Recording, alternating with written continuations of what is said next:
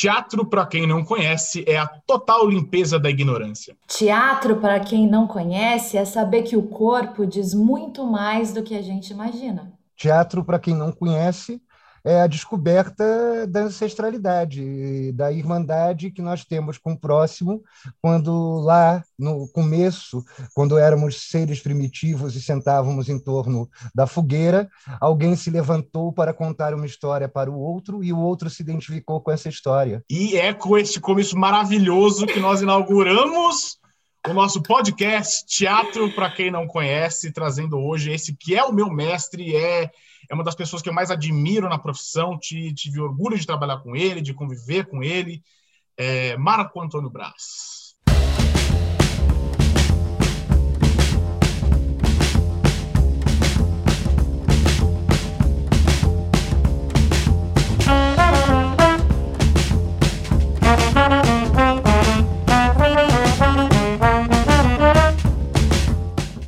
Só para lembrar, quem está ouvindo, não é necessariamente um podcast sobre Nelson Rodrigues. Não tem como falar com o Brás sem falar de Nelson Rodrigues, mas, claro, né, a gente vai mencionar, a gente vai falar a respeito, mas se você quiser se aprofundar em Nelson Rodrigues, eu recomendo primeiramente a leitura. É, são 17 peças, diversas crônicas, diversos contos.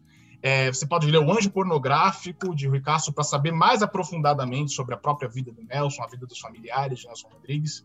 Mas o papo de hoje, efetivamente, é para a gente entender teatro, conversar sobre teatro, entender a vida do Brás no teatro, as nossas vidas no teatro, e a gente conseguir trazer para a cabeça de vocês que estão nos ouvindo essa clareza e, e, limpar os preconceitos que o teatro circunda. Eu tô sorrindo de orelha a orelha e eu não consegui falar nada até agora, porque eu achei muito emocionante. É verdade, gente. Hoje o papo não é exatamente sobre Nelson, e sim sobre é, alguém que trouxe Nelson para nós com tanta maestria. E se a gente quiser saber mais sobre Nelson, tem cursos para isso. Sábado Magaldi está aí também com o Teatro da Obsessão, trazendo um pouco de análise sobre as peças. Tem as peças no Teatro em Escala para a gente dar uma olhada e saber onde elas estão. Entender é, a obra de Nelson a gente faz num outro momento. Hoje a gente vai conversar e entender como Nelson fez parte da vida deste mestre maravilhoso que está aqui com a gente. Braz, algum recado para quem quer entender um pouquinho de Nelson logo de cara, assim? É, a gente está agora organizando, né, através da companhia, os conhecimentos adquiridos da, experiência, da experiência de montar o Nelson, e eu percebi a necessidade de montar uma bibliografia básica, né, de pelo menos 10 livros, que assim a estudantada, que quem está interessado, né, você, a Natália já citou, claro, que é a tese do, de doutorado do Sábado, que é o Teatro da Obsessão, que é, é uma introdução maravilhosa, é ele que traz né, o Nelson para uma perspectiva é, crítica de alto nível, né, uma coisa rara né, na, na, cultura brasileira, até mesmo para a literatura. É, e, enfim, depois eu envio para vocês, até para vocês colocarem anexo, é, esses livros, né, assim, que são os livros que eu acho que são fundamentais até porque assim eu pouco direi de novidades em relação a esses livros. Mas acho que se as pessoas mergulharem nessas obras, elas também têm né, a condição de pensar por si e, e, refletir a obra do Nelson né, conforme a inspiração delas. Falar de Nelson Rodrigues hoje em dia é, é, e não ser polêmico, é, acredito que seja impossível. Né? não é isso, é que o Nelson Rodrigues se mostrou mais do que um grande dramaturgo, é, mais do que um autor fundamental para a compreensão é, dos problemas brasileiros que vieram à tona de forma muito gritante, né? É, mas ele também foi um profeta, né? Como uhum. ele falava, só, só, os profetas enxergam, óbvio, e ele anunciou né, lá atrás né, a revolução dos idiotas, que é o que nós estamos vivendo a revolução dos idiotas. Nós sabemos que a idiotice não tem cor, não tem bandeira, ela pode tanto percorrer a direita quanto a esquerda. E uma das coisas que eu acho mais curiosas é que, apesar do decantado reacionarismo do Nelson, ele não consegue ser apropriado por nenhuma dessas ideologias. Né? Talvez ele seja iconoclasta demais, talvez ele seja crítico demais para poder ser, ser, é, servir para alguma bandeira.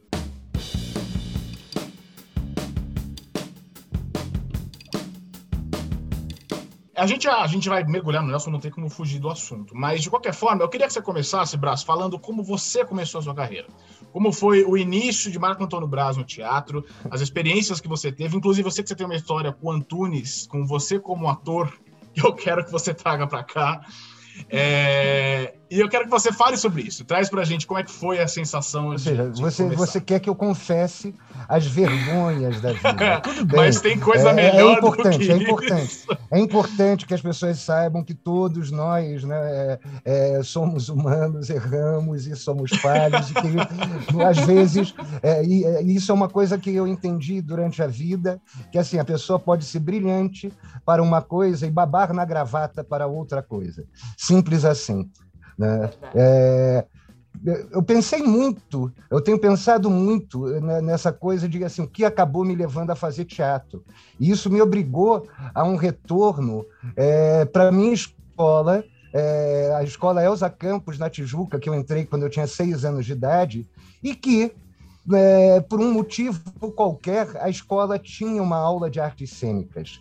Né? A professora, que era a tia Flora, né? hoje, eu, olhando com o meu olhar de hoje, eu reparo que ela, com aquelas batas, era uma hippie velha, né? e a aula era uma coisa. É, era muito interessante que eram duas horas e meia de aula, entre sete horas da manhã e nove e meia, sendo que o primeiro horário ela colocava todo mundo sem sapatos, deitados num tatame, colocava uma música que hoje eu reconheço como uma coisa indiana, né, terapêutica e tal. O que acontecia é que todos nós dormíamos por uma hora, depois ela suavemente acordava todos nós e dividia em grupos e dava um tema né? E aí nós tínhamos 45 minutos para, é, em cima desse tema, criar uma situação cênica para apresentar uns para os outros. E aí, entre 15 para as 9 até as 9 e meia, eram as apresentações. Hoje, olhando, eu falo, foi a primeira relação concreta que eu tive com teatro. Né? Até porque durante. É, eu não queria fazer teatro, né? na verdade, eu queria, tanto que eu fui fazer filosofia, eu fiz dois anos de filosofia. É, eu queria ser, eu queria ser o Sartre, entendeu? Eu queria ser um intelectual muito bem formado, com conhecimento das questões humanas, dos problemas humanos, né?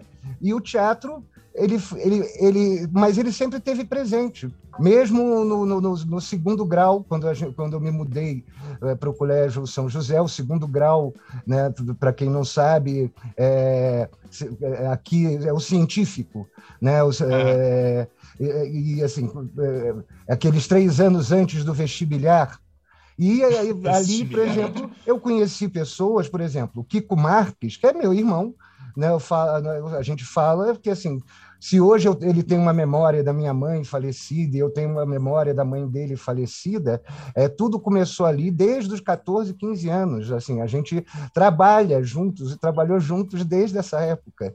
Né? Só que ele já queria realmente, efetivamente, ser ator, e eu nunca assumi essa relação. Eu fui assumir isso dentro da faculdade de filosofia, porque aí eu fiz a prova para a Unirio, passei, e da, na faculdade de filosofia eu tinha um professor maravilhoso, maravilhoso, maravilhoso, dentre vários professores maravilhosos. As minhas recordações da uni, das universidades sempre é, são grandiosas, nada medíocres, é, que era o Gerd Bonheim. E o Gerd Bonheim era apaixonado por teatro, especialista no teatro alemão, né? fluência em alemão, pô, fluência, traduzia Heidegger, escrevia sobre o Heidegger, né? E é, um dia eu convidei, eu tive a audácia de convidá-lo para ir à Unirio assistir a minha montagem do Casamento do Pequeno Burguês, que era a minha primeira peça dentro da faculdade. E quando terminou, ele foi maravilhoso. A peça, obviamente, tinha todas as imperfeições né, é, de uma primeira direção e tal, mas ele foi muito lindo nas, nas colocações dele. E ele me libertou, porque eu, eu sofria muito na faculdade de filosofia, porque eu adorava uh, todas as matérias, principalmente lógica, e estudava eu estudava, eu lia aquelas coisas diariamente, mas chegava na prova de lógica eu tirava dois. O professor veio me entregar a nota com pena, porque ele, porque ele, ele percebia que eu tinha uma participação, mas aquilo não gerava qualidade no final. Eu era capaz de encontrar um paradoxo lógico num texto de Shakespeare e levar para a sala de aula, mas na hora de pegar uma prova, pegar um texto e transformar numa fórmula, eu não conseguia fazer. E o Gerd simplesmente chegou para mim e deixou claro, cara, você tem que ficar aqui. Esse é o teu lugar, isso é o que você tem que fazer. É, não, não força a barra. E é isso vindo de uma pessoa como ele, eu me senti autorizado né, chegar em casa e falar, ó, esquece a faculdade de filosofia, eu vou ficar só na, na Unirio. Então não foi uma coisa que eu tivesse como uma escolha é, pessoal, assim, ah, tem pessoas que falam desde criança, né? Outro dia vendo o Drauzio, eu achei muito lindo, né? Que ele falava que a, a primeira vez que o pai dele perguntou para ele o que ele ia ser quando crescer, ele falou médico, né? Imediatamente. E, assim, tem é, tem pessoas que têm essa determinação, né? Eu não tinha, mas hoje eu olho e eu penso muito naquela coisa que o Antunes falava, que era assim, cara, não é você que escolhe, você é escolhido. Você é escolhido, eu concordo e, com isso. E aí, é, eu sempre falo, não é uma não é uma questão de, de, de, opção, entendeu? Talvez seja a falta de opção, é, até porque não é uma coisa é, por mais glamuroso que a cena seja, aquilo que se passa para ser construída a cena é muito sofrível num país como a gente, como, como o nosso. É, é, né? é nesse ponto que eu queria entrar. Em pleno 2021, a gente ainda tem ainda questões pandêmicas relacionadas. A gente, não, é, é, eu acho que não tem até talvez como entrar em meandros políticos, mas né, sem ser, eu não vou citar nomes, mas. É, é, é, Ivan, tudo é, política. Tudo é política. Né? Né? Outro dia, dia... O, o Instagram uhum. barrou uhum. Uma a, nossa publicidade da primeira feira da tragédia brasileira, alegando que a gente estaria fazendo política e tal. E você fala, cara, é, sentar ou não sentar passa a ser um ato político dentro das relações sociais e ponto. Totalmente. Né? totalmente. Então, é, mesmo aquilo que se pretende a político acaba se tornando efetivamente político na sua não opção. Completamente. E você acredita que nessa atual circunstância política que a gente está vivendo, o teatro tem uma luz no fim do túnel? É, é claro que a gente até estava conversando antes da gravação a respeito dessa, desse não retorno imediato, dessa desse desespero do, da, da classe artística brasileira de retornar aos trabalhos é, presenciais, sendo que lá fora já foram, é, em, outros é, ambientes teatrais, já foi anunciado que esse retorno só acontece em 2022, que nesse momento a gente tem que prezar por outras coisas relacionadas à humanidade, é, e aqui a gente vive esse desespero porque por, uma, por um período de tempo se liberou 25, 30% da, da, da, da, do público dentro de uma casa de teatro. É, você acredita que hoje, independente de pandemia, independente de situação política, o teatro brasileiro ele vive um bom momento? Ou ele vive um péssimo momento? Ou ele já viveu momentos piores? Ou ele precisa de uma readaptação? Eu, eu acho, acho, que, é um que assim, eu acho que assim, é, vivemos uma situação complicada, já não é de hoje, uhum. já vem de algumas décadas, até porque é, a procura maior né, é, se tornou assim o teatro como um degrau para uma outra coisa que é a estrela do audiovisual. Uhum, Isso sucesso, né? é, implicou numa decadência da própria formação. Né? Você tem escolas que formam eh, as pessoas, dão um registro profissional, e sem que a pessoa tenha tido a leitura de um teatro completo do Nelson Rodrigues, do Plínio Marcos, é, de um estudo sobre a história do teatro mais aprofundada, coisas que são fundamentais, mesmo que o curso seja técnico. Né? Isso é, é a base pelo qual o cara vai entender é, os atalhos que os outros encontraram antes dele. Né? Tinha um, um conhecido italiano que ele falava que, né, que, que na verdade, assim, é, são ferramentas que os outros descobriram e que você pode, a qualquer momento, utilizar, mas você precisa conhecer a história. Sem conhecer, você não você reinventa a penicilina, você reinventa a roda, você acha que está é, sendo a vanguarda das vanguardas e está fazendo a coisa mais velha, a experiência mais velha que já foi realizada dentro do teatro. Então, eu acho que a pandemia, e aí não, posso, não podemos deixar isso de lado, vai recrudescer uma vontade, pelo menos eu sinto, estou falando aí por mim, naquelas pessoas que têm o teatro realmente como a, a força de expressão delas para o mundo. Né? Assim, não, não faço teatro porque eu escolho, eu faço teatro por uma necessidade de expressão. Né? O Cortázar, o escritor, ele é, quando perguntado por que, que ele escrevia contos, que ele, ele falava, é porque senão eu mato alguém. É, assim, é, eu preciso é, colocar isso para fora. E eu acho que isso vai recrudescer nessas pessoas. E talvez fique mais claro nessa divisão entre aquelas pessoas que estão em busca da fama, é, de um reconhecimento de popularidade, e aí, para essas pessoas, tanto faz se é, se é Malhação, se é novela das sete, ou se é uma explosão de seguidores no TikTok. O que interessa para ela é esse conhecimento, não tem essa relação de colocar né, diante dos outros aquilo que fere assim, o coração sangrando, entendeu? É, é, é, as nossas grandes angústias e dúvidas. Então, eu acho que esse caminho vai, vai se dividir, e isso pode fortalecer o teatro, né? no sentido de que, assim, opa, as pessoas que aqui estão fazendo, elas estão fazendo isso porque não é nenhuma escolha, é, é a maldição que elas carregam, entendeu? É representar no palco esse espelho do, do país ou das dores do ser humano. É, eu, eu assino embaixo. Nath, você ia falar alguma coisa. E é, eu lembrei, inclusive, né, de uma frase do, do Stanislavski que é ame o teatro em você e não você no teatro, né? Porque é, é, resume bem o que o Braz acabou de falar, no sentido de que a gente precisa, né? A gente tem a arte aqui, eu, por mais que eu tente fugir por todos os lados, eu sou sugada por ela, porque ela me escolheu. Eu não consigo viver assim como o o autor disse: Eu escrevo contos porque senão eu, não, eu, mato alguém. Eu faço teatro porque senão eu mato alguém. Mas é, essa diferença né, no ego do ser humano, da gente entender que agora, no meio da pandemia, eu vejo como se fosse uma peneira.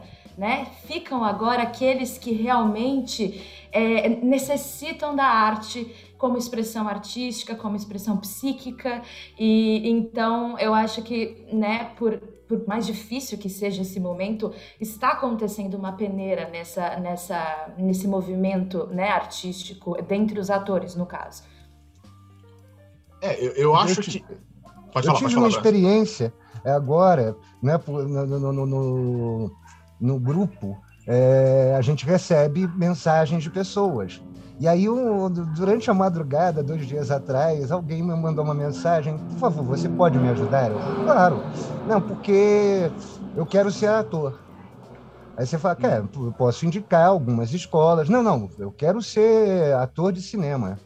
Você fala, não, também tem escolas específicas né, para o audiovisual, né, é, interpretação para cinema. Não, não. Eu sou apaixonado por Velozes e Furiosos e eu quero fazer Velozes e Furiosos.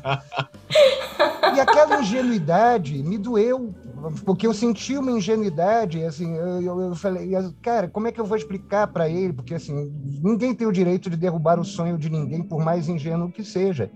Mas eu precisava falar para ele, cara, olha, isso aqui não é assim, entendeu? Você precisa, mesmo o menino do Velozes e Furiosos, ele estudou, Totalmente. entendeu? Ele não, ele não tirou só uma carteira, ele não é uma carteira de motorista que ele tem, entendeu? Seria, representou... seria maravilhoso se fosse só é, isso. Ele, ele, ele, representou outros papéis antes, né? tem informação de fato, né? E, e é muito curioso em você perceber assim, meu Deus do céu, que tipo de ilusão, que tipo de ingenuidade está sendo sendo colocada e construída numa geração, porque a minha geração, né, eu é, tinha muita consciência do que era o teatro, a gente assistia teatro e percebe, e reverenciava, né, os grandes artistas do teatro, né, é, é, se tinha alguma coisa que era interessante para gente no audiovisual, era naquilo que o audiovisual, que ainda não havia se descoberto por si,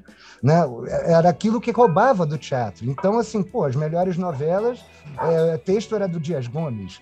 Né? Assim, a, a, eu lembro até hoje quando o Paulo Altran foi fazer a primeira novela, ele foi anunciado para o Brasil que, assim, pela primeira vez, né, assim, o maior ator do teatro brasileiro.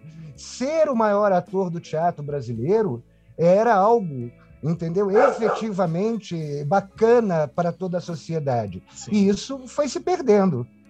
Foi se perdendo. Então, assim, eu, eu, eu espero que agora, diante dessas. É, e justamente essa separação de um joio do trigo, e sem demérito ao audiovisual, nós temos grandes atores que jamais fizeram uma peça de teatro. A Glória Pires. Que Glória Pires, exatamente. Geração, da minha geração, aquilo é um gênio entendeu? Desde menina, é, aquilo arrebenta. Aí você fala, ela, é, mas aí também, assim, ela nasceu né, de alguma maneira dentro de uma coxia, né? ela nasceu dentro de uma cultura, ela sabe o peso né, do, do, do, que ela faz. Né? Então, assim, não tem, não tem pé nas costas ali, não tem sopa no mel, né? então tem uma entrega. Então, só para deixar claro, ó, não, não, não é um problema. Né? Agora, a questão é a ilusão, e essa ilusão alimenta, que alimenta um ego que, na verdade, quer ser adorado antes de tudo. Assim, não, não quer ser. Não, o Flávio Rangel dizia uma coisa que eu adorava, que ele falava assim: não, os atores são famosos, os diretores têm prestígio né? porque é por entre a classe que os diretores são reconhecidos. Ele não precisa da foto no jornal, né? ele precisa do nome no cartaz e que o espectador fale aquilo ali é sinônimo de qualidade dentro do que eu vou assistir. Ele quer ser acreditado, né? O ponto dele é o crédito.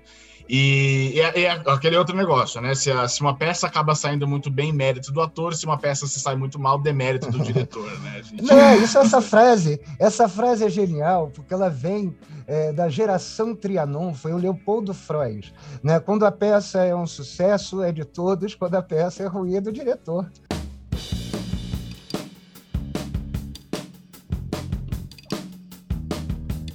E aí é legal, eu trouxe, você trouxe o audiovisual à tona, eu, eu vou acabar trazendo para cá uma discussão que a gente tem faz tempo, que é Marco Antônio Braz não gosta de Quentin Tarantino. Estou os comprometendo sim, estou não, jogando não, não, não, não faça isso, não faça isso. Eu não gosto, eu não eu sou brincando. fã de é. carteirinha de vários filmes. Alguns eu idolatro, assim, quando eu vi Canja Aluguel, eu parei e falei, cara, Canja toda a é estrutura do roteiro de Canja Aluguel é uma estrutura clássica, assim, trágica, aristotélica. E o desenvolvimento, pelo amor de Deus, de todos aqueles atores, o que, que é o Steve Buscemi, o que, que é o Harvey Keitel. Agora, aquelas coisas onde ele é, sistematicamente é, faz em cima de citações, sem dar um salto de qualidade, Aí eu falo, ah, engana trouxa, você está gostando disso, né? Você está gostando de Jack Brown porque você não assistiu o Grande Assalto do, do, do, do, Kubrick em 58. Assiste o original e você vai saltar da cadeira. Isso aqui não chega perto, né? Mesmo o carro, aquele negócio do carro com aquelas moças, você fala, gente, isso aqui é filme para quem, quem tem adoração de filme B, nenhum problema, Pô, tem fã para tudo isso, mas não faz dele né, não fazia dele um grande cineasta.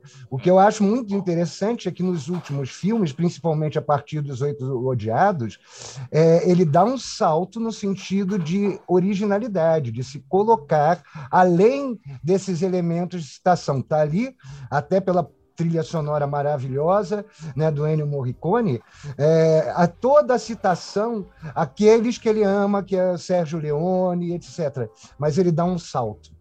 E aí eu vibro. Você acha que talvez não tenha sido esse tempo que ele tenha precisado para fazer o público dele entender que o filme dele é, é, um antro de referências das coisas que ele gosta, das coisas que ele viveu, e talvez a partir realmente de Oito Odiados, ele tenha conseguido trazer e deixar evidente essa camada do diretor acima do, do processo. Eu estou falando isso, mas se o Mauro Batista Védia, que é fã de carteirinha e gosta de tudo, ouve, ele vai brigar comigo e ralhar, entendeu? Que assim, essa é a minha visão da obra. É, sou eu, é, eu discuto muito, por exemplo, com meu filho, que é uma outra geração, tem 19 anos, e às vezes eu tenho certo prazer em frustrá-lo, né, em chegar para ele e falar assim: você está achando esse roteiro aqui genial?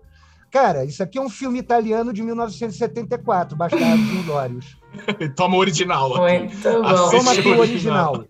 E aí Eu vi. dói nele porque ele achava que o roteiro era originalíssimo. Eu falo, não, brilhante. cara, todo aquele negócio do sotaque já estava presente no primeiro filme. E eu era o que fazia a grandeza agora.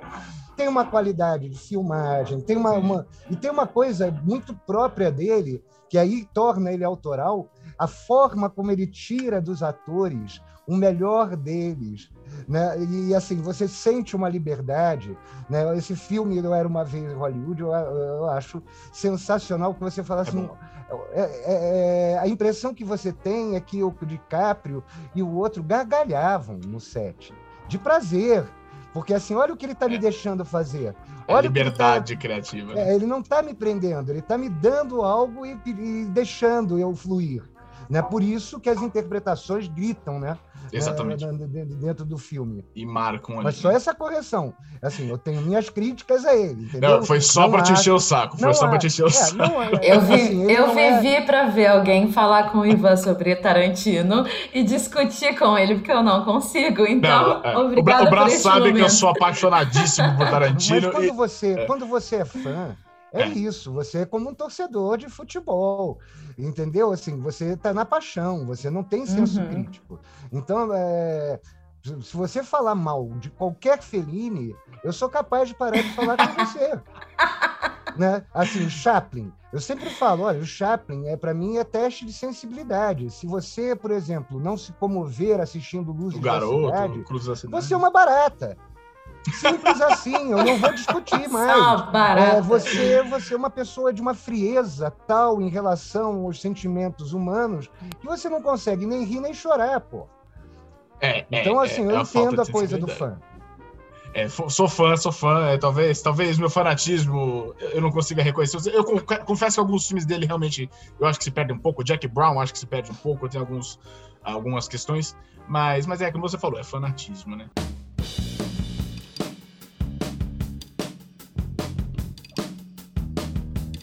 Que, inclusive, é até bom pra gente voltar. Você, mencionou futebol e você mencionou fanatismo. Temos aqui a Dona Natália é fanática por Nelson Rodrigues. É, Nossa, fanática foi pesado. Você, Não, você eu, é eu tenho um apaixonado. pior. Quando, eu tenho um termo pior. Quando me falam assim, mas você é um conhecedor, eu falo, não, não, não. Você é simples, eu sou um tarado. Tarado. Ih, Ótima, Eu melhor acho que não palavra, existe é, pra Braz. definir essa, esse É. fanatismo. No caso do Então, Nelson. é vamos isso. de, novo. vamos de novo. Eu sou o quê? Você é uma tarada Eu sou por uma Nelson tarada de Rodrigues. Nelson Rodrigues. ok. Perfeito. Braz, como que começou o seu contato com o Nelson? Qual foi a primeira, a É. primeira vez? Eu era um garoto muito arrogante, né? No, lá, ali, nos meus 18, 19 anos. Então, assim, é, eu era aquele garoto que, com 15 anos, comprou o Brecht Vida e Obra, do Fernando Peixoto, que é, uma, que, é um livro de, é, de facilitação, um livro bem pequeno, de introdução à obra do Nelson, do, do, do Brecht. E eu posava para a Tijuca inteira de brechiano. Né? Aquela arrogância do jovem que acha que sabe, e aí eu falo sempre né, para os jovens, cara, é, que se Deus quiser, no, no- no- no decorrer da vida, você vai descobrir né, assim, a grandeza de assumir seus limites, de saber é, que você não sabe. Né? E assim, eu tinha uma certa rejeição com a coisa do Nelson, até porque o Nelson que me chegava é, era o Nelson que veio pelo audiovisual brasileiro dos anos 70, que namorou né, até por uma questão comercial com uma pornô chanchada, Uhum. né? Então, tinha uma coisa assim, ah, o Nelson é uma coisa menor. né? Eu me lembro que eu tinha um colega na faculdade, na, na, na- na PUC de filosofia, que o cara era genial, né? assim, poliglota, falava cinco línguas e tal, e ele falava maravilhas do Nelson, e eu ficava olhando para aquilo assim, pô, o que, que esse cara está falando? Pô, tem Samuel Beckett, né? Aquela coisa, né? Europeia, muito mais bacana citar Samuel Sim. Beckett do que um cara que entra é, com uma faixa de campeão do Fluminense no, no, no- campo do Maracanã, né? Só que na faculdade, aí- lendo, claro, né? Assim, é, aos 15 anos, aos 14 anos, tinha uma coisa chamada Círculo do Livro. E eu comprei um conjuntinho de peças que eram um álbum de família, vestido de noiva e o beijo no asfalto. E quando eu li o, o, álbum de família, eu nada entendi. Eu senti uma coisa assim, peraí, tem alguma coisa aqui profunda, mas que me escapa.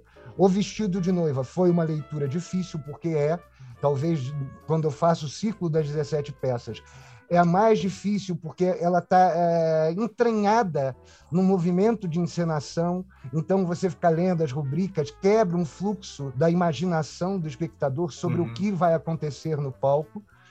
Mas, quando eu li O Beijo no Asfalto, eu me senti assaltado. Quando eu terminei, eu falei: peraí, eu pulei alguma coisa. Não é possível. E aí eu voltei e li mais duas vezes. Já na faculdade, né? Comecei, né? Fiz a prova de direção, minha prova de direção, né? A prova de direção é uma peça que você tem que fazer sem produção, só usando os recursos que a faculdade já dispunha, tanto no figurino quanto no cenário, e uma peça de 30 minutos. E eu escolhi um Eugênio Labiche, né, um dos mestres da peça bem feita, que era um rapaz apressado. Né, uma peça para três atores, uma comédia. A gente mudou o nome para Só Paga Quem Ri, é, e a banca, e para minha felicidade, eu passei. A banca gostou muito. Assim, a banca era uma banca para mim muito importante. Zé Renato Pécora, João Bittencourt, assim, mestres que até hoje é, me sussurram, ecoam palavras deles é, numa sala de ensaio, né? É, é, é e o João, o João é muito engraçado. O João é uma das pessoas com maior senso de humor, além do, do maior comediógrafo né, que o Brasil já viu, né, é, assim, é, e com sucesso internacional. Durante 20 é, anos, a peça dele, O Dia em que Sequestraram o Papa, era um dos maiores sucessos do, do, do, dos teatros europeus. É, ficou não sei quantos anos em Roma, não sei quantos anos na, na Suécia, na Suíça, enfim. E aqui ele era considerado aquela coisa. O Brasil não. Não, não, não, né, não valorizando os seus nomes, é, né? Não valoriza os seus, os seus, grandes artistas como deveria. É, Aí, quando eu fui fazer eh, as outras peças, eu passei, e aí a primeira peça mesmo, com uma produção e tal, né? Você tinha toda uma estrutura dentro da faculdade. Primeiro você fazia uma, uma sala que era um palquinho italiano, né? Depois você pulava para um palco italiano, que era a Sala Pascoal Carlos Magno, e aí você ia para a Glória das Glórias, que era a Sala Cinza, que era uma sala multiuso experimental, onde você podia fazer qualquer coisa. Na primeira montagem que eu fiz, que era uma montagem que, que eu acho bacana, que era o casamento do pequeno burguês, né? Brecht, né? Brecht, é, é, para mim é fundamental. Eu falo, ninguém consegue ir para uma sala de ensaio, ninguém pega um ônibus para ir para o ensaio sem, sem Brecht. Né? É, e aí depois, novamente, era Dom Juan do Molière mais a versão do Brecht. E, assim, tinha uma coisa é, que a gente ficava incomodado, quando eu falo a gente, é porque dentro da faculdade você escolhia os atores e acabava que você acabava escolhendo os mesmos atores, então nós formamos um núcleo, um grupo. Né? E, assim, tinha uma coisa que a gente discutia muito, que era a embocadura que era assim, pô, a tradução não cabia às vezes na boca, quebrava, né? teria que ter uma reescritura daquilo. Quando eu fui fazer a última montagem, que era na Sala Cinza, eu não pensei duas vezes. Falei, não, vamos escolher um texto brasileiro. E aí eu uhum. escolhi O Beijo no Asfalto. O meu professor orientador era o José Renato Pécora. É, eu me lembro que era assim, o final do primeiro semestre, a gente ia ter um mês de férias, e no segundo semestre a gente começaria né, o processo. E no final do primeiro semestre ele falou, olha, vai para casa e lê as 17 peças. Né? Só isso que eu vou te dizer agora. Né? E, e, e, aí, não, ele, e aí eu fui para casa, assim, aquela coisa, ó, um mês para você ler as 17 peças. Só que não foi isso, assim, eu li as 17 peças, eu acho que foram 72 horas, eu fiquei trancado no meu quarto, pulando de uma para outra, e aí elas iam descortinando umas às outras. Né? Aquilo que, em princípio, poderia não fazer sentido, passava a fazer sentido dentro dos signos rodriguianos que o próprio Nelson vai, vai reconstruindo. E aquilo me enlouqueceu. E eu liguei né, para ele e falei: ah, vou estar na faculdade segunda-feira. Aí eu fui. Eu falei, cara, que coisa sensacional, que isso é genial, uma obra genial. Ele falou, Braz, o Brasil, se fosse um país sério, teria uma companhia de repertório só da obra de Nelson Rodrigues. A obra de Nelson Rodrigues é uma obra tão, tão vasta e grande quanto um Molière, quanto um Shakespeare.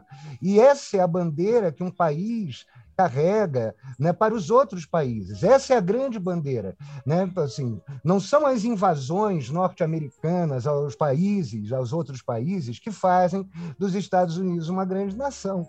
Na verdade, é, o, é a cultura, principalmente Hollywood, o cinema hollywoodiano. Né? É a mesma coisa a Inglaterra.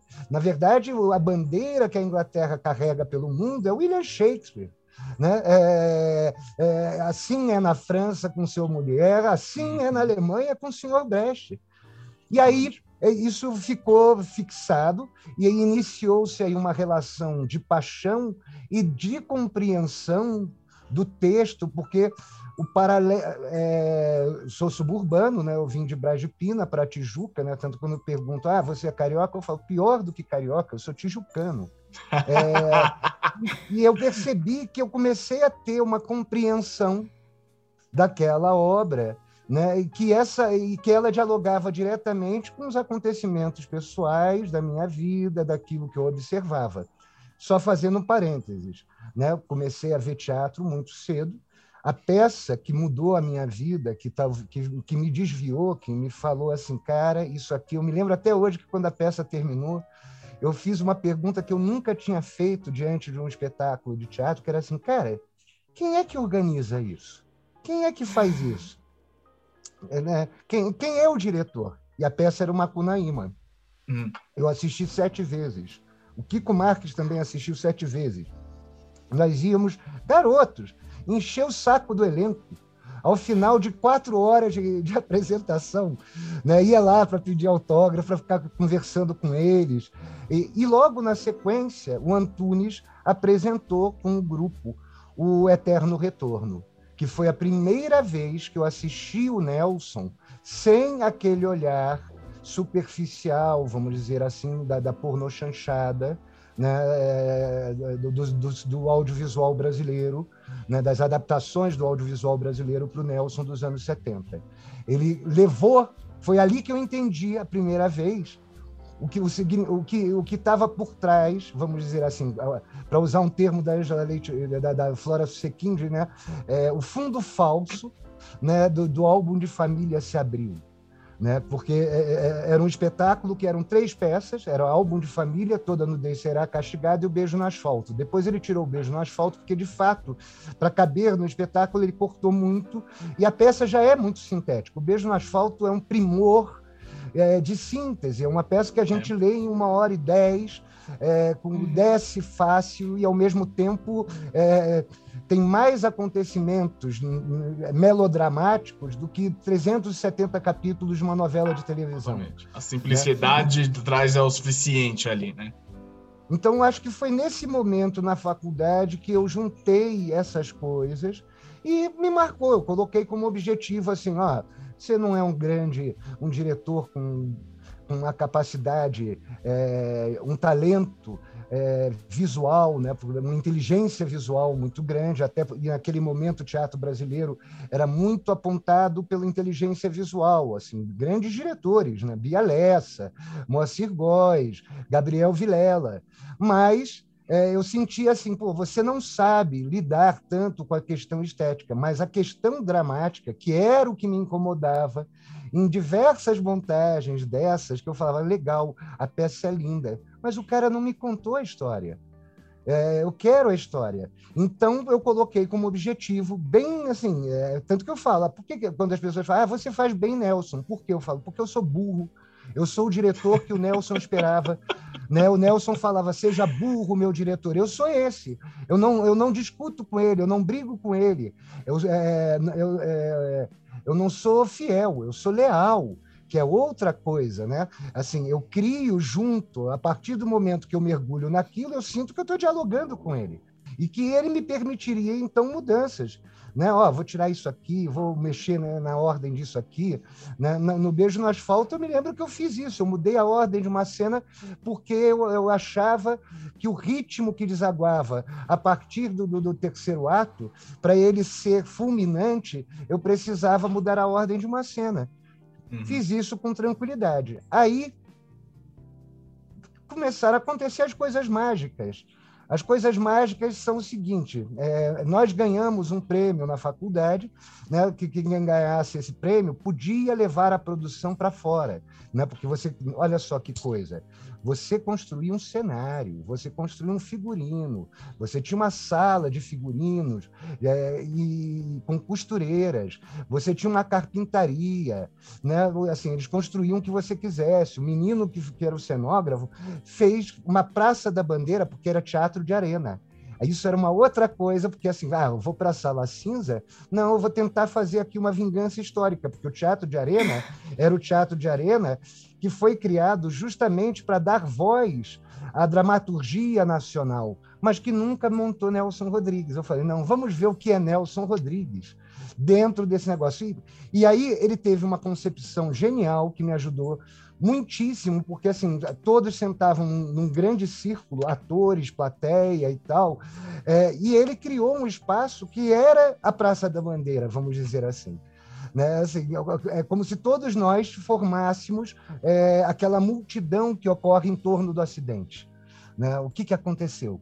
Né? O morto está ali e tal. É, isso foi vital. A gente ganhou o prêmio na época na, na, e levamos a peça para o Teatro Nelson Rodrigues, que era o antigo Teatro BMH, que mudou o nome para Nelson Rodrigues em homenagem a ele depois da morte dele. Uhum. Era, era um palco italiano, mas nós continuávamos fazendo dentro do palco, né? levávamos arquibancadas. E um dia, era uma sexta-feira santa, a menina a, que fazia a vizinha chegou no teatro e falou: Gente, eu sonhei que o Nelson vinha assistir a gente hoje. Eu falei: Ah, eu acho que ele vem aí sempre. A minha surpresa foi quando chegou oito e meia da noite e na bilheteria chegou Nelson, Dona Elza, a Crica, filha do Nelsinho, que hoje é uma, uma atriz maravilhosa e que tem um trabalho muito bacana sobre o avô, de resgate conhecimento sobre o trabalho do avô, era uma menina de 10, 11 anos, ou seja, chegou a família. E ali começou uma relação né, que foi, foi se ampliando, né, porque me tornei, posso dizer que me tornei amigo do Nelson, né, porque ele foi muito bacana, ele começou a apoiar de fato as minhas montagens, tanto que quando eu vim para São Paulo, logo no final da faculdade, é, para fazer o CPT com Antunes, e depois que eu saí do CPT, que eu fiz o Perdoe-me, Aí ele trouxe o Jofre, o irmão, o hum. filho do irmão, enfim. Tem uma foto que eu adoro, é, que, que é da Lenise, que você vê a Patrícia fazendo a Glorinha e você vê ao fundo a família do Nelson sentada né, assistindo o espetáculo.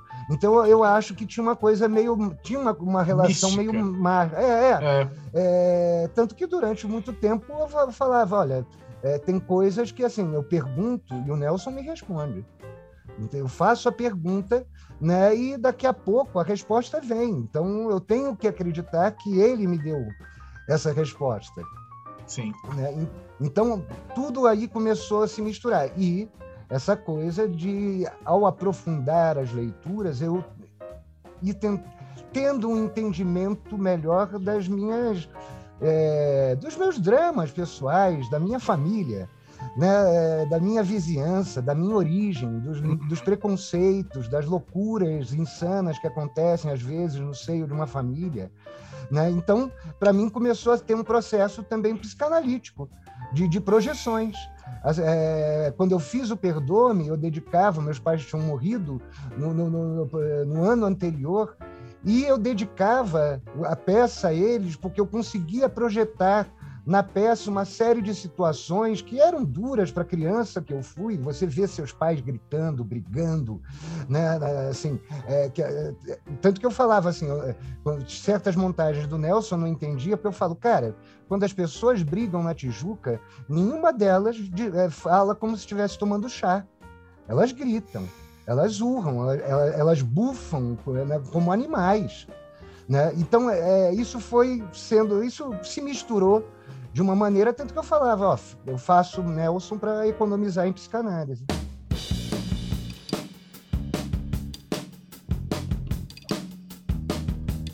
Ouvindo você falar como foi sua relação e como o Nelson foi chegando, como o teatro foi chegando, né? Tudo é, te chamando e não, não indo, você indo atrás, né? E é, enquanto terapeuta, vejo isso como uma sincronicidade na, né, na sua vida. Jung diria nessa sincronicidade de não é uma causa e efeito, e sim as coisas foram se tornando e te chamando, né? É, e esse inconsciente coletivo que pode trazer, é, quando ela trouxe, por exemplo, o sonho, né?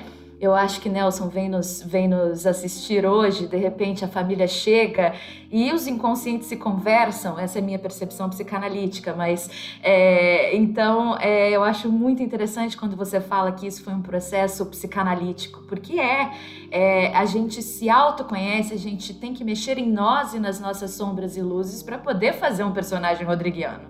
Ó, é, tem um agravante que eu esqueci de falar. Quando eu entrei para a Unirio, eu não entrei para fazer direção, eu entrei para fazer teoria né? Porque aí, assim, eu era aquele cara que assistia as peças, assim, como Macunaíma fez minha cabeça, é, eu ia assistir certas coisas e eu destruía. Eu me lembro que eu voltava para casa, eu, Kiko, o baiano, Mário Santana, que também um grande professor, infelizmente falecido há pouco tempo, professor da Unicamp, né? Uma, uma criatura maravilhosa, e eles ficavam irritadíssimos comigo porque eu ia destruindo o espetáculo.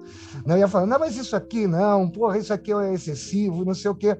E aí eles falavam, você é um teórico. Né? Então, quando eu fui fazer o Unirio, eu fui fazer como teoria justamente para complementar direção. Mas, quando eu entrei na faculdade, houve uma greve. E essa greve prometia ser uma greve longa e os funcionários fizeram uma coisa maravilhosa que era assim, mas os alunos podem entrar nas salas de ensaio e podem ensaiar e continuar trabalhando, mesmo que a gente esteja em greve. E aí a turma que eu, que eu fazia é, se, chegou, se juntou e perguntou: você não quer dirigir uma peça com a gente nesse período para a gente apresentar e tal, até para arrecadar fundos para a greve e tal? E aí eu tinha um professor maravilhoso, o Flávio de Campos, que é uma criatura maravilhosa, né? assim, é, é, tudo de dramaturgia, tudo de história do teatro, e, e com essa capacidade de conseguir fazer você se aproximar né, das questões mais complexas de uma forma bastante simples. E o Flávio chegou, eu tenho uma adaptação aqui de um texto, né, façam isso. E ele deu o texto, era uma adaptação de Ó oh Deus, do Woody Allen. É, e aí eu comecei a fazer. É, eu me lembro que na véspera eu achava, assim, é, parava no boteco, no boteco não, tinha um, tinha um bar na esquina de casa na Tijuca chamado Shake, que nós apelidamos de William Shake. Né? E aí, quando terminava genial, o ensaio, genial. antes de voltar para casa, a gente parava ali para tomar uns chopps. E eu me lembro que eu parei eu, Kiko Marques, que fazia a peça, Luiz André Cherubini, né, do, do diretor do Sobrevento, um dos maiores grupos de teatro de bonecos do mundo. É, era um elenco que hoje você olha e fala, cara, que acaso juntou tanta gente ali né, na, naquele espaço. É, o Cláudio Amaral Peixoto, que hoje é um dos maiores diretores de arte do cinema brasileiro e da televisão brasileira, era ator fazendo curso de cenografia e eu me lembro que ele montou todo o cenário para gente com sobras, porque ele era assistente do carnavalesco da Padre Miguel e aí tudo que sobrava de material ele levava para ir construindo o cenário. Enfim, só sei que na véspera é, a gente se encaminhou para um fracasso. Assim, é, o, o, Luiz André não bebia e nesse dia ele resolveu beber e aí eu entendi assim, cara, tá sério isso, amanhã vai ser uma catástrofe. né? Se o Luiz André está tomando a cerveja, é porque pô, nem ele leva fé. Desespero. e, fomos, e sendo que todos nós éramos é, calouros. Ou seja, é, todos os veteranos iriam assistir, eu pensava, pô, vou apedrejar, né? Só que aí aconteceu uma coisa enlouquecedora, que assim, em menos de 20 minutos de peça, tiveram uns três, quatro focos de aplausos em cena aberta, as pessoas caíram na gargalhada. Eu me lembro que eu ficava encantado, mas garoto bobo, né? Assim, porque aí as, as, veteranas, as atrizes veteranas estavam terminando a faculdade, vinham falar comigo, eu achava aquilo maravilhoso, né? Que elas estivessem falando aquelas moças lindíssimas, né? E aí eu assim, cara, tem alguma coisa aqui, né? Assim, é, não posso dar as costas. Foi aí que é, o Orlando, que era o coordenador de artes cênicas, chegou para mim e falou, cara é, você tem que mudar de teoria para direção. Faça isso imediatamente. Entre com um pedido, a gente vai aprovar. O teatro tem esse, esse poder mágico, né? De fazer a gente entender mesmo quando gente, é, é, o que a gente tá falando no começo, né? Você é escolhido, você não escolhe. E isso acontece. Eu, eu tive uma experiência no teatro para mim que foi. É, é, é absurda, mas é, como aconteceu e com o que aconteceu, eu estava numa montagem da peça escocesa Macbeth de Shakespeare e no dia. Numa sexta. Eu não lembro se era uma sexta-feira 13 ou se era um dia das bruxas. Eu acho que era o dia das bruxas. Nath, eu não sei se você estava assistindo esse, esse, dia.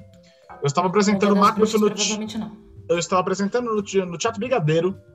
No Dia das Bruxas, Lembro. o teatro pegou fogo. Lembro. e... Lembro. É. Meu amigo, essas coisas são tão sérias. Eu fui assistente técnico, o Antunes nunca disse assistente de direção no Macbeth. É. É, Aí a, a, ele fazia uma mesa né, para a cena do banquete e a mesa era recheada de velas. Eu me lembro que eu e a Telume, que na época era assistente do Serrone, hoje é uma grande cenógrafa figurinista que trabalha comigo e com outros tantos, é, nós passamos a madrugada passando líquido anti-inflamável, porque assim é, havia o temor porque historicamente o Macbeth trazia essas maldições. Traz isso, traz isso. E é, é mais um dos poderes místicos que o teatro tem sobre a gente. A gente não tem o controle sobre Sim. isso. Se fosse para pegar fogo mesmo com o líquido não inflamável, então Sim. ia pegar fogo, né?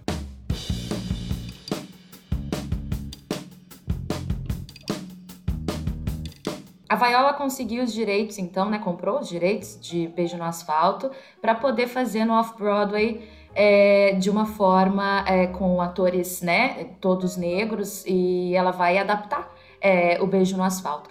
Como você acha que funciona essa adaptação de Nelson para a realidade americana, para aquela realidade Broadway, para o off-Broadway, sendo que não, estamos falando de uma peça Pode ir, pode ir. Estamos... Porque assim, eu acompanho, né, e é, desde sempre, assim, com muito interesse, como é que o estrangeiro lida com isso. Então, por exemplo, a Ângela Leite Lopes e a Fátima Saad, né, elas, a Fátima Saad publicava uma coisa chamada Folhetim, que eram artigos sobre teatro, e tem um especial sobre o Nelson, e nós tínhamos uma, uma colega que foi fazer, é, eu acho que a pós dela na, na, na, em Paris, na Sorbonne, na Lecoq, agora eu não sei qual era a escola, ela acabou traduzindo o Anjo Negro.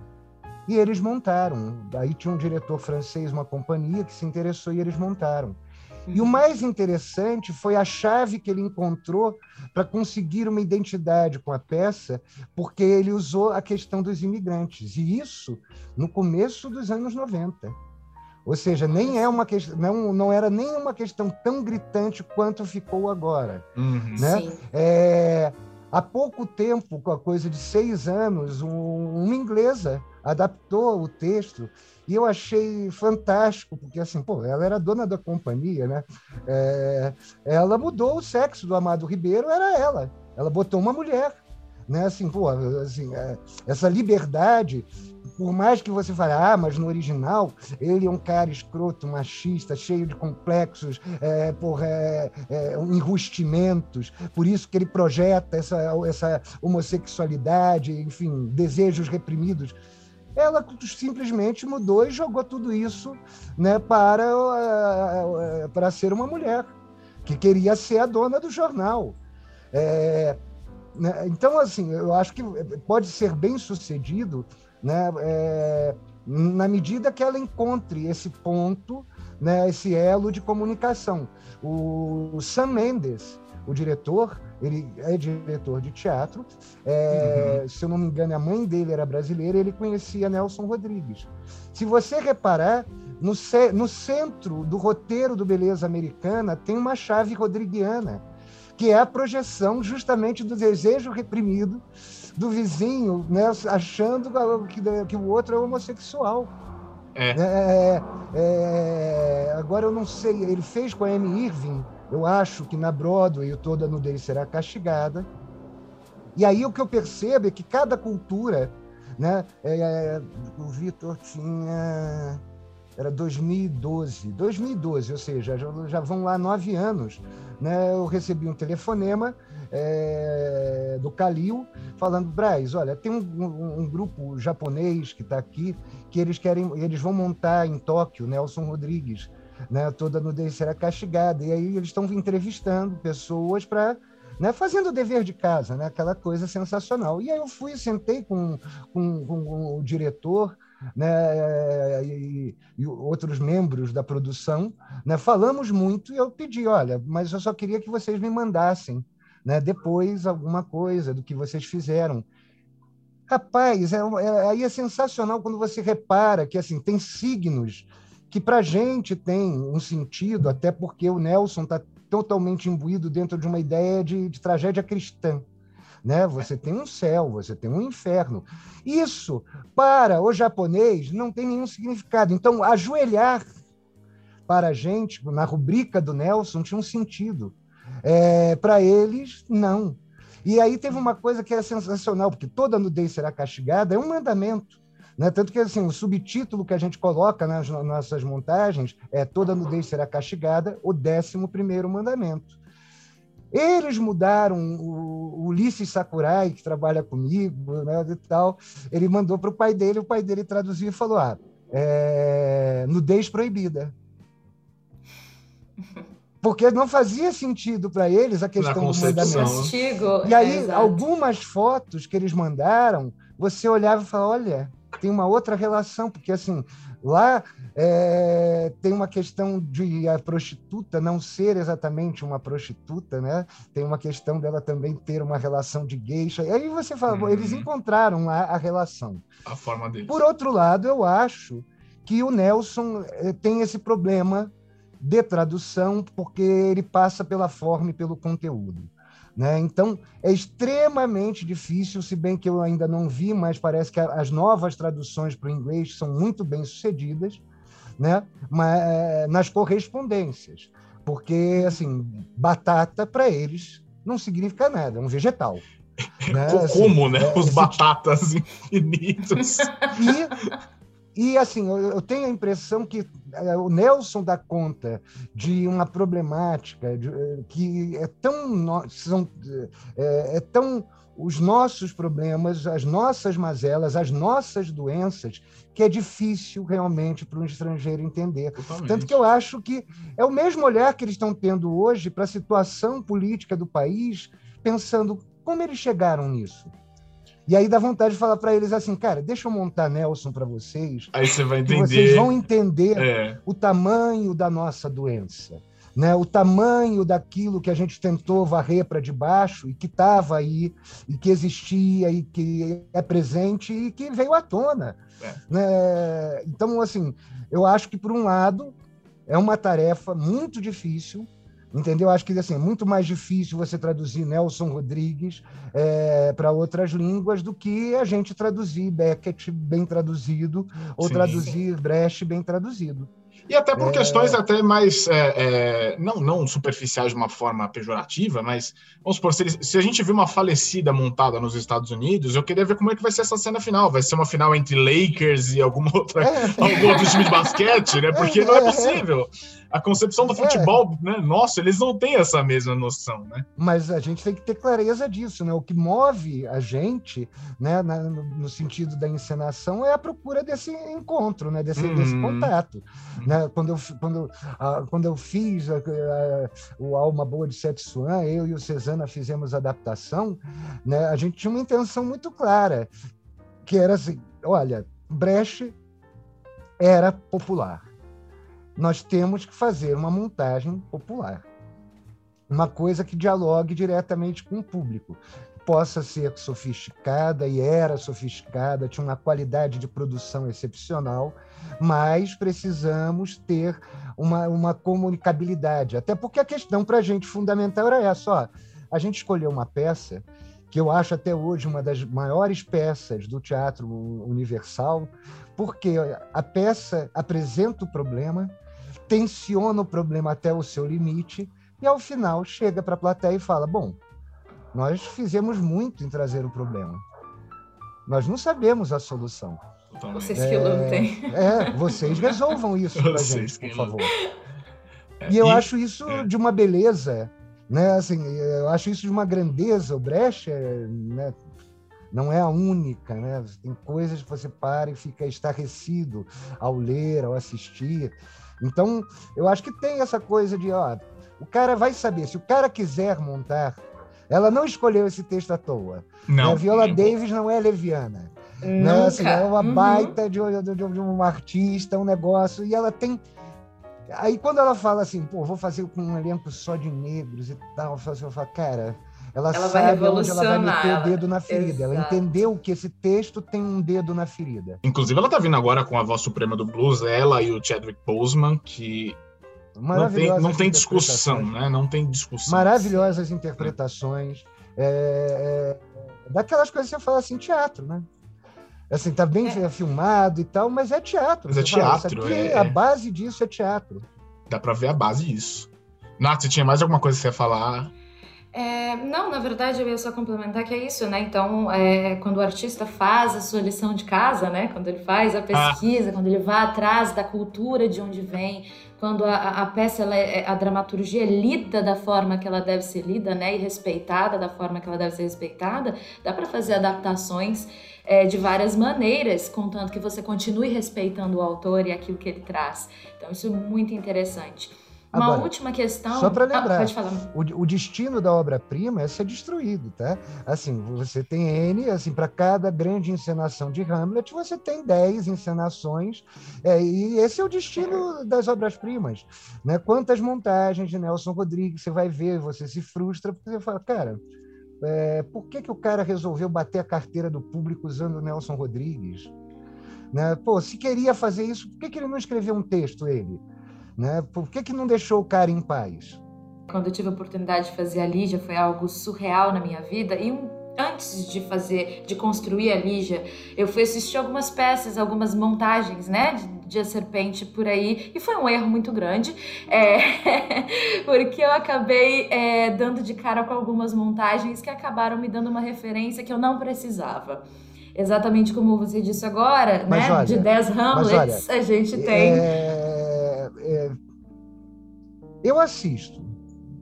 Até porque, porque a gente aprende aprendo, o que não aprendo, fazer, eu, né? Eu aprendo no erro do outro.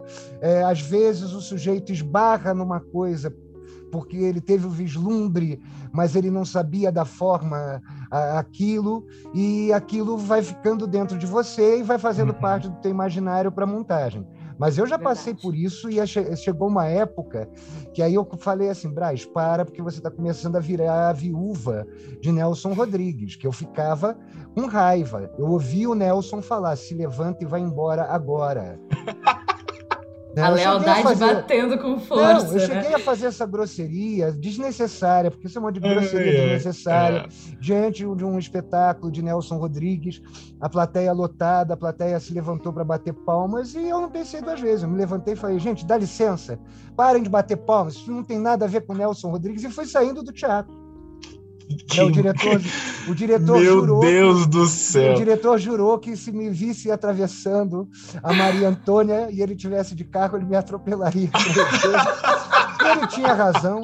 Não havia nenhuma necessidade dessa grosseria, era uma, isso é uma, uma atitude, uma arrogância besta. E ali eu entendi assim, pô, Braz, menos apego. As pessoas também têm o direito às suas de coisas. De ter as versões delas. Elas não são necessárias a pautar né, a leitura delas pela sua estética, pelos seus mandamentos. Eles servem para você. Mas que eu vi coisas, Natália, de você ficar assim. É, de você parar e falar. Não, de você parar e falar, cara, o eu sou muito, muito burro e, e, e esse sujeito é genial. Assim, aquela coisa, montagens de valsa número 6 com N atores. E aí você para e fala, mas é um monólogo. é um monólogo. Exatamente. Não que você não possa, por exemplo, uma das melhores montagens que eu assisti de Valsa número 6, brilhantemente dirigida pelo senhor Jair Assunção, e ele fez o seguinte: ele tinha todo o entendimento da peça, compreendia perfeitamente ali a passagem da menina para a mulher e o conflito uhum. que isso estabelecia, e aí ele colocava duas atrizes, uma bem mais menina e outra bem mais sensual e mulher, e isso acentuava esse aspecto do, texto. Então, não estou falando que é um purismo, mas, pô, realmente, procura no YouTube, tem lá. Você vai ver uma montagem que é um jogral, são 30 pessoas em cena. Aí você fala, bom, ela já, a peça já é complexa por si. Ela, ela é, como diz o Sábato, é, prima irmã do vestido de noiva, no sentido de que ela é um quebra-cabeças a ser montado pelo espectador a partir das pistas dadas né, pelos personagens que não sabem, que não vão, que não vai, que não vão construir eles o quebra-cabeças, mas você constrói. E aí você faz um negócio desse, você fala, aí é que ninguém vai entender nada. É, a experiência, uma, a experiência que eu tive com eu você, inclusive. Eu vi uma montagem né, que eu, quando eu entrei na sala e eu vi a moça deitada, nua, de pernas abertas, eu me lembro que eu pensei assim, meu Deus do céu, cadê o piano? é, ali eu entendi assim, meu Deus meu do céu, Deus. vamos ver né, assim, agora vamos ver um trucídio, assim, é um, um assassinato. E aí, aquela coisa, o que, que move, move as pessoas? Né? É, é, eu acho que é, eu até trago que eu, eu, ia trazer a experiência que eu tive com você mesmo, Nelson, que a gente trouxe. A gente montou Senhora dos Afogados e eu fui, eu, eu fui Paulo na montagem Senhora dos Afogados, o Brasil dirigiu e eu lembro do momento em que eu estava trazendo propostas de Paulo, trazendo propostas de Paulo, e decidiu-se que iam ser duplos. E a partir daquele momento, meu cérebro quebrou até entender os cacos e juntar as ideias de que eram, é, é eram dois Paulos, eram dois Misaéis, eram dois. É, eram duas é. senhorinhas. E, e, e, e, foi uma construção na minha cabeça que eu demorei um certo tempo, um certo tempo, um longo tempo, para compreender essa desconstrução, mas que mensagem que está querendo ser passada com aquilo. Nas Senhoras Afogadas, eu tenho uma, um, uma paixão por esse espetáculo, assim como você é, É o apego que eu tenho com a serpente, é, é, é, assim, assim, confessadamente, era um truque, era uhum. brincar uhum. de ser Antônio Abujanra. O Abujanra, ele fez uma montagem que eu adorava da serpente, mas era isso, tinham 12 pessoas em cena, é, eu usava cadeiras elétricas, é, ele, ele, levava o negócio a um, a um sentido de alucinação, hum. né, que eu falava, cara, isso aqui é muito, muito, muito brilhante, entendeu? Assim, né, é, não, ele não tinha coisa careta, assim, ah, vou contar só a peça, vou fazer a peça. Não, não, tinha uma outra coisa, mas você percebia na força da encenação que tinha aí.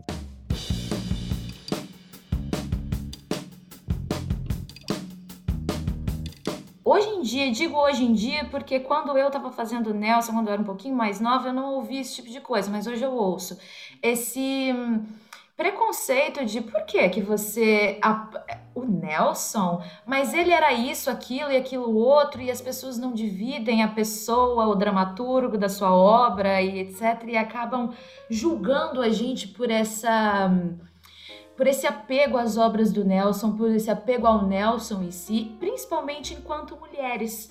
Quantas Natália, vezes eu já ouvi? Natália, eu acho o seguinte: isso é fruto de ignorância. As pessoas, quando falam isso, elas não têm o efetivo conhecimento da obra. Tanto é que agora, nas últimas leituras, tanto que eu estou escrevendo um, um, livrinho né, sobre o Nelson para as novas gerações, porque eu uhum. percebo que as novas gerações recebem um instrumental, mas não sabem onde aplicar. Isso gritou para mim há três anos atrás, quando eu estava numa escola dirigindo, e aí sempre, na hora de escolher o texto, eu falo assim, ah, é, vamos ler tais peças e vamos debater. E eu tinha escolhido Molière, né, que eu tenho adoração. Falei, vamos ler Escola de Maridos e Escola de Mulheres.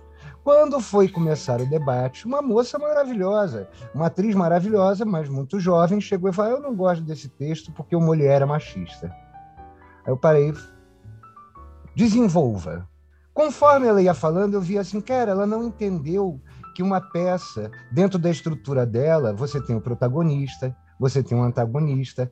Não é porque esse cara que fala mais que ele é o protagonista. Na verdade, esse personagem que ela estava achando que refletia as opiniões do mulher era exatamente o personagem que a mulher ridicularizava e ela deixou de perceber que aquele velhaco iria perder para o jovem porque o jovem passa passa pelo amor. Não adiantava ele prender a, a, a, o objeto do desejo é, numa torre, porque da torre ela viu passar o amor na rua e pronto, acabou, aquilo iria se resolver.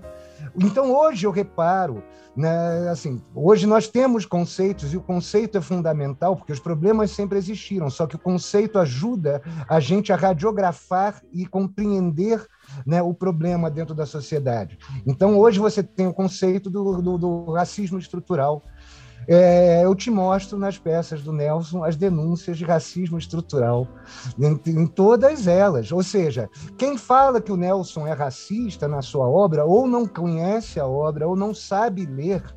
Né? o que faz parte dessa falta de cultura né, que a hum. gente já se referiu no começo. Né? A mesma coisa, por exemplo, cultura do estupro. Poxa, o que é Bonitinha Mais Ordinária, onde Bonitinha acontecem sete estupros, do que da denúncia de que esse país tem uma cultura do estupro? Totalmente. Agora mesmo. Né? E aí, aquela coisa, ah, o Nelson né, abusava é, da fantasia, né? E aí você olha e fala, cara, agora mesmo saiu o caso do cara, do velho que era dono das Casas Bahia. Por você ler a matéria e você fala, esse cara é o Werneck. É o Werneck. Verdade. Né? Chega no final, crianças eu estupro, de 12 anos. estupro crianças e tal, e depois eu falo, eu pago, eu tenho dinheiro. Hum. Então, assim, é, esse, esse entendimento é que eu acho que as pessoas estão com os, instru os instrumentos e não estão sabendo é, como usá-los, e aí elas deturpam. Quanto à crítica é, que a esquerda, uma esquerda burra, tem sobre Nelson Rodrigues, é, essa é uma crítica extremamente leviana que, dá, que leva, inclusive, a calúnias a fofocas. Então tem uma fofoca que assim a primeira vez que eu ouvi foi em São Paulo, né? Eu não vou dizer o nome, mas uma grande dama do teatro brasileiro, muito engajada, é, comunista de carteirinha, né? Quando terminou de ver minha montagem do Perdoa-me, falou: a montagem é maravilhosa. Mas você tem que tomar muito cuidado com Nelson Rodrigues. Ele apoiou a ditadura militar e ele entregou o próprio filho ao Médici. Cara, naquele momento aquilo me doeu, porque assim, é, já conheci o Nelsinho né, há pelo menos 10 anos, já tinha ouvido é, N vezes o depoimento dele sobre a situação dele, a relação dele com o pai. E por mais que o Nelson, de fato, tenha feito um elogio bobo, infantil e leviano ao Médici antes do Médici se tornar presidente, e o motivo é óbvio, é... Nelson achava que o Médici, porque era Flamengo, ia todo domingo ao Maracanã, seria um presidente mais ligado ao povo. Uma, uma baita de uma ingenuidade. Mas ninguém pagou mais caro por essa idiotice do que o próprio Nelson, porque o Nelson praticamente assim caiu doente para o resto da vida depois que ele soube da tortura do Nelson, que o Nelson havia sido torturado. Então, quando as pessoas falam isso, você fala, você não tem ideia do que é a pessoa ter o filho torturado. Você não sabe o que você está dizendo. Né? Uhum. E mais é, o brasileiro tem isso, é, assim, o negacionismo não é só de um lado. Ele existe de um lado e do outro. A pessoa Sim. não quer saber. A pessoa chega, não, não quero saber. Para mim é melhor que o mundo seja dividido em bem e mal, entendeu? Em certo e errado, em direita e esquerda. Aí você fala, cara, a vida não é assim, o mundo não é assim. Conheço pessoas com discurso político maravilhoso e que nos seus lugares de trabalho cometem assédio sexual, moral, que são machistas, que dão porrada uhum. na mulher Mas, na hora de fazer um discurso em defesa de uma sociedade igualitária, falam muito bonito. Aí você fala, gente, pô, é, é, é a hipocrisia. Aí é uma coisa que o Nelson Exato. ensinou sobre o país. É assim, porra, o Brasil tem uma, uma, uma hipocrisia é, endêmica, né? Assim, é, faz parte e, e ela grita. Como é que as pessoas não reparam nisso? Né? Então, a coisa assim, ah, o Nelson tem personagens que não existem, são muito caricatos e muito tal. pelo fala, é, contrário, é, né? É, são Olha o João de Deus, você tem João de Deus, não, por exemplo. É, não, eu te pergunto, a Damares não é uma caricata? Completamente. Ela, ela, ela, é mais carica, ela é mais caricata que a tia solteirona do Viúva Porém Honesta. Totalmente. E aí o que eu acho mais engraçado é que as pessoas não se deparam assim, não aceitam, olha, tá aqui no texto do cara. Agora, quando no, na leitura do Viúva, a gente caiu na gargalhada no começo do segundo ato, quando o médico anuncia né, que, que a Ivonete está grávida. E o, e o pai, o JB, fica furibundo e fala: repete, né? Está grávida. e aí ele, ele avança para o doutor Lambreta e o doutor Lambreta diz: não sou eu que o diz, é a ciência. E aí o doutor JB fala, processo a ciência. ah, tá aí, né? Aí você fala, Temos hoje. É aqui, ó, tá aqui, é isso aqui. Isso é Abre é qualquer jornal que você tá lá. É, realmente, realmente. Eu, é, é, é o, o que a gente estava discutindo no começo, realmente, né? Essa, essa é, desvirtuamos a cultura no país. Não, só né? perdão, só para fechar ah. uma coisa que eu acho muito cara. Dentro dessa última leitura, uma das coisas que mais gritou para mim, que aí a gente, pô, desde a época da faculdade, uma vez por ano eu faço essa coisa de um ciclo de ler as 17 peças na ordem que elas foram escritas e tal. E dessa última vez a gente leu procurando foco sobre a mulher. E, e assim, é extraordinário que aquele cara que discutiu, ironizou, debochou as feministas da época, tivesse, na verdade, na sua obra, uma defesa da mulher extraordinária. Nelson não era um intelectual. Nelson não tinha capacidade de conceituar, mas a experiência dele de vida, tanto que é só você olhar o que aquela mulher na Mulher Sem Pecado faz ao abandonar o cara, porque assim, é, no Brasil dos anos 40, a mulher desquitada era maldita. A uhum. mulher que abandonava o marido, aí você fala, é de uma força, é assim, ela se liberta, ela, ela tem consciência que ela tem que seguir o desejo e tal. Aí você olha e fala, tá bom, e aí pega vestido de noiva. Porra, através de um diário a outra se liberta e entende a necessidade dos seus desejos. O diário de alguém que, que era que estava além do seu tempo, justamente uhum. porque estava livre né, desses grilhões né, é, sobre a sexualidade, que era Madame Clessy. Aí você pega o álbum de família, senhorinha dá um tiro no peito de Jonas e se liberta e vai para o meio da natureza. Aí você vai olhando, são raras as personagens eh, femininas que são negativas. Essas ele faz questão de deixar claro: olha, essa é subserviente, essa é, está a serviço do jogo do patriarcado e do machismo. Né? Mas é incrível como esses conceitos estão todos dentro da obra do Nelson. Né? Aí você fala: poxa, custa as pessoas pararem né? e ao invés de falarem essas coisas simplesmente porque elas querem ter uma segurança, elas lerem e se angustiarem, porque pô, a angústia é o primeiro caminho, entendeu? Para a filosofia, né? para a reflexão. Não querer Sim. se angustiar, aí você fala, pô, então desculpa, cara, é geração Nutella. Né? Ontem eu fiquei brigando né, é, com os colegas torcedores do Flamengo, porque tem uma geração que eu falo, é a geração de rubro-negros Nutellas. Eles não entendem que o jogo de futebol o outro time joga. Essa é a graça. Assim, tem dois times em campo. Eles não sabem perder. E aí, e assim, aí isso é de uma falta de fé, que assim, pô, o Flamengo leva um gol, os caras já começam no chat assim, fora Ceni, fora não sei quem. Aí você fala, cara, você é muito infantil, você é muito bobo. É, por que, que você acha que assim, zilhões vieram antes de você, zilhões virão depois de você? Por que, que só para você o mundo tinha que ser adequado? Exatamente. Né? Para, reflete. É, du é duro. É dura, como diz o Vinícius, ó, pô, a vida é para valer. Né? A vida é para levar, cara. Né? Não, vem com, não vem com esse negócio. Aprende, enxerga. Então, assim, eu, eu, sinto que tem esse preconceito. Uma, um lado vem de, um, de uma ala ideológica né, da esquerda e o outro lado né, da, da eterna boçalidade da direita brasileira, que eram os mesmos caras que se levantavam, é, que ouviam palavrões numa peça do Nelson que não tinha palavrões. Exatamente. Ou seja, é, eles jogavam sobre o palco todas as taras que eles tinham reprimidas e culpavam o autor por isso.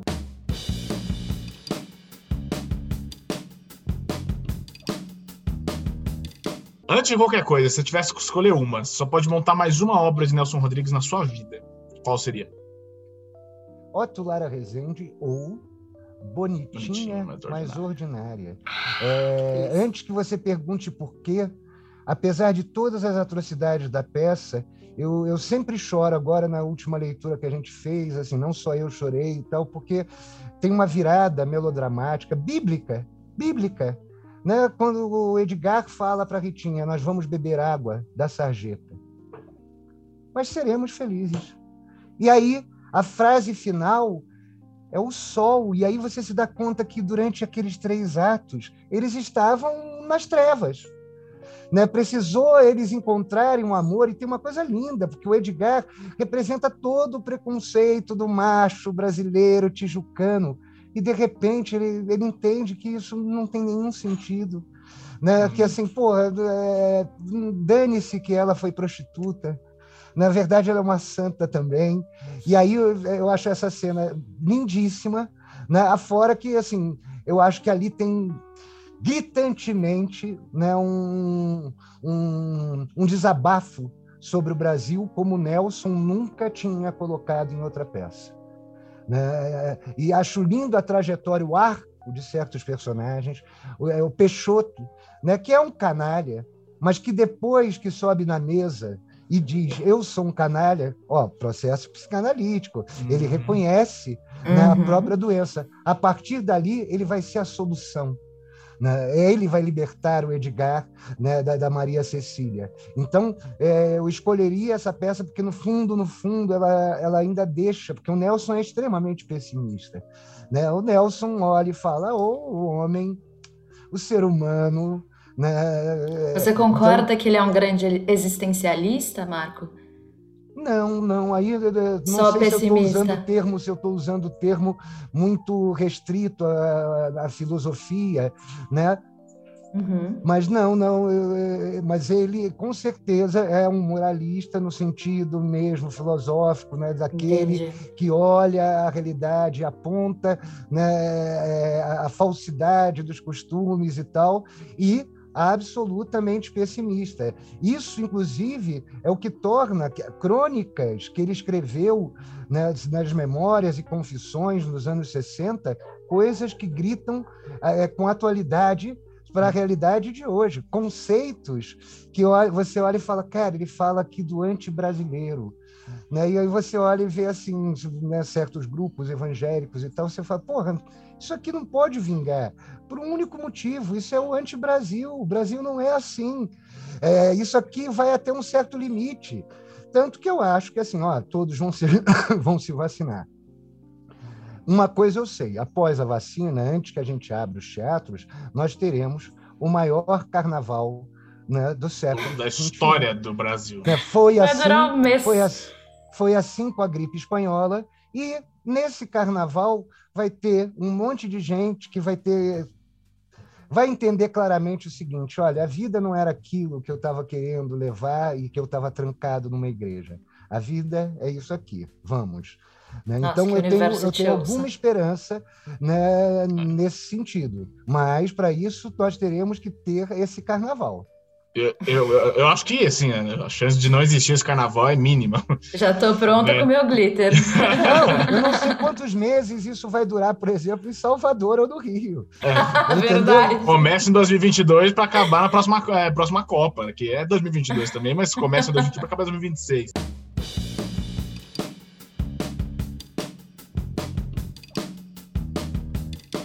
Era a Companhia de Repertório Rodrigues, né? Que assim, antigamente nós nos chamávamos Círculo de Comediante, que foi o nome que nasceu na faculdade. É, por questões, inclusive, de ordem política, Natália, por exemplo, nós éramos uns dos signatários e ajudamos na construção da lei de fomento. E nós fomos o Olha único só. grupo daquela época que jamais ganhou fomento, porque a gente esbarrava num tipo de preconceito como esse. Uhum. Né? Assim, ah, Nelson Rodrigues apoiou a ditadura militar. Ah, Nelson Rodrigues. Aí fala, cara, cara ah, então, assim, é, a gente já tinha o um movimento de retornar com os trabalhos antes da pandemia.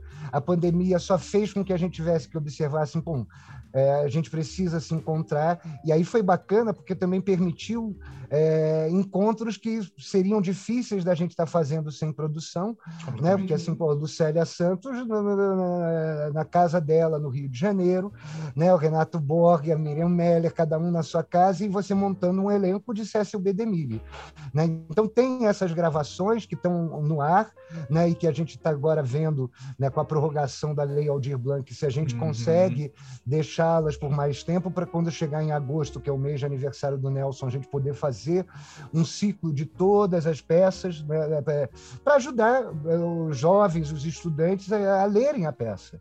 Porque uhum. também tem isso, né? A formação é, escolar se tornou tão precária que o cara não consegue ler, não sabe ler. Não então, tem é, a prática da leitura. E, e apesar de tudo, assim, eu, eu, eu, me irrito muito, assim, eu parei de dar aula porque chegou uma hora que eu ficava assim, pô, o cara acha que eu sou o Google, né? Assim, o cara lê, o cara lê é, diáfana. Aí, o que, que é diáfana? Aí você fala, tá escrito Google na minha testa? Você não tem um celular?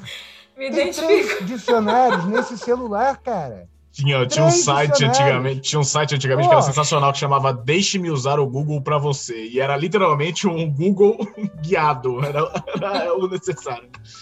Então, era assim, é, eu, eu, a gente está com esperança de que a gente consiga apoio para, de fato, conseguir em 2022 ter a companhia de repertório, colocar as primeiras peças do repertório.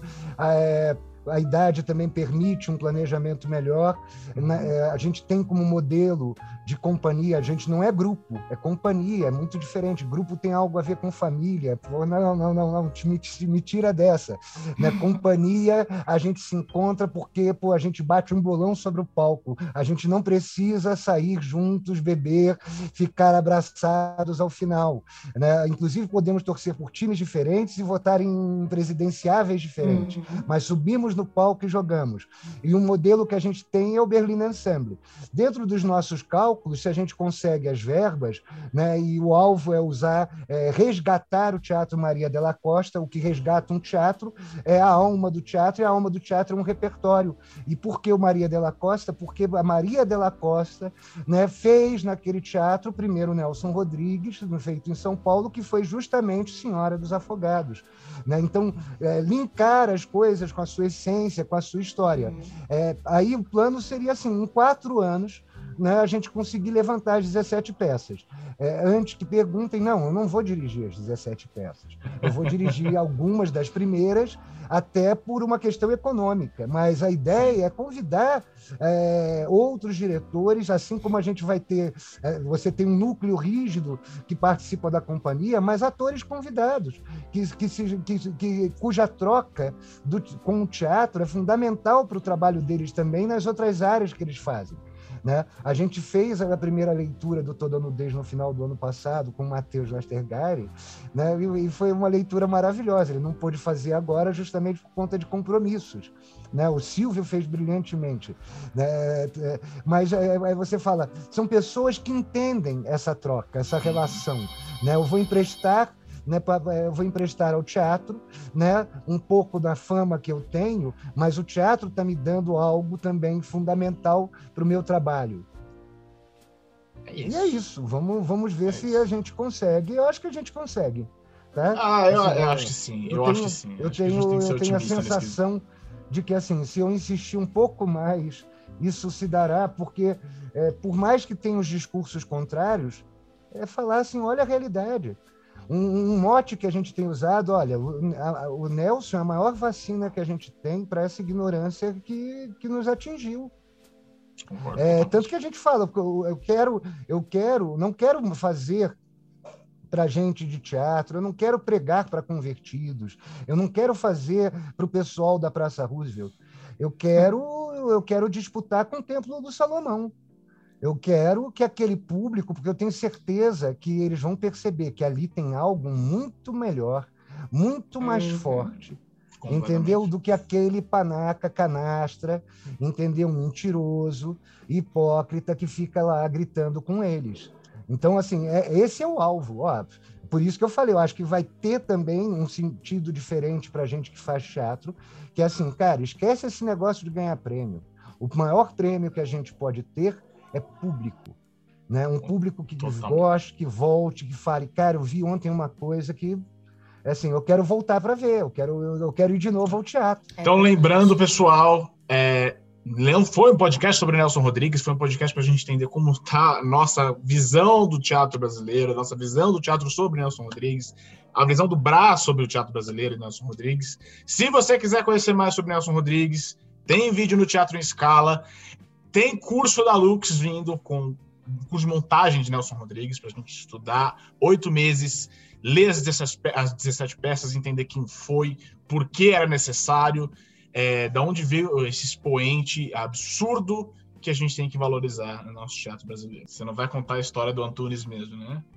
Só vai, vai desviar, vai desviar. Não, assim, é, o Antunes pediu que eu fosse stand-in no Macbeth. E aquilo me alucinou, porque eu nunca quis ser ator. Essa praga, essa maldição, nunca tive. A minha, a minha maldição é ser diretor. Né? O palco, assim, subir no palco, representar. Então eu, eu, eu, comecei a me preocupar com a saúde dos atores, porque assim é, eles não podem sair, eles não podem ficar doentes. Se alguém ficar doente, eu que vou entrar, eu não quero isso. Até o dia que um menino que fazia o Macduff anunciou a saída e o Antunes falou: prepara a cena que eu quero assistir a cena semana que vem. Foi um terror para mim decorar o texto. É, e eu fui fazer a cena. Né? E eu subi no cenário, comecei, horror, horror, horror. Como se fosse uma cena de Monty Python. O Antunes e todos os outros atores começaram a cair na gargalhada. E eu ficava olhando para eles, e aí ele falava assim: repete. Aí o horror, horror, ele quá, quá, quá, quá, quá. Ele não consegue falar os R's. Que sacanagem. E aí ele falou: fica tranquilo, que tem, tem mais um menino que veio da EAD, que vai fazer o teste. Aí eu entendi assim, meu Deus do céu, mas é, para mim é muito claro isso, não, não, é, o, não é o meu espaço. É, na faculdade eu tive que fazer né, uma peça como ator, e eu, e eu ouvia vozes dizendo: não é aí, sai daí, teu lugar não é aí.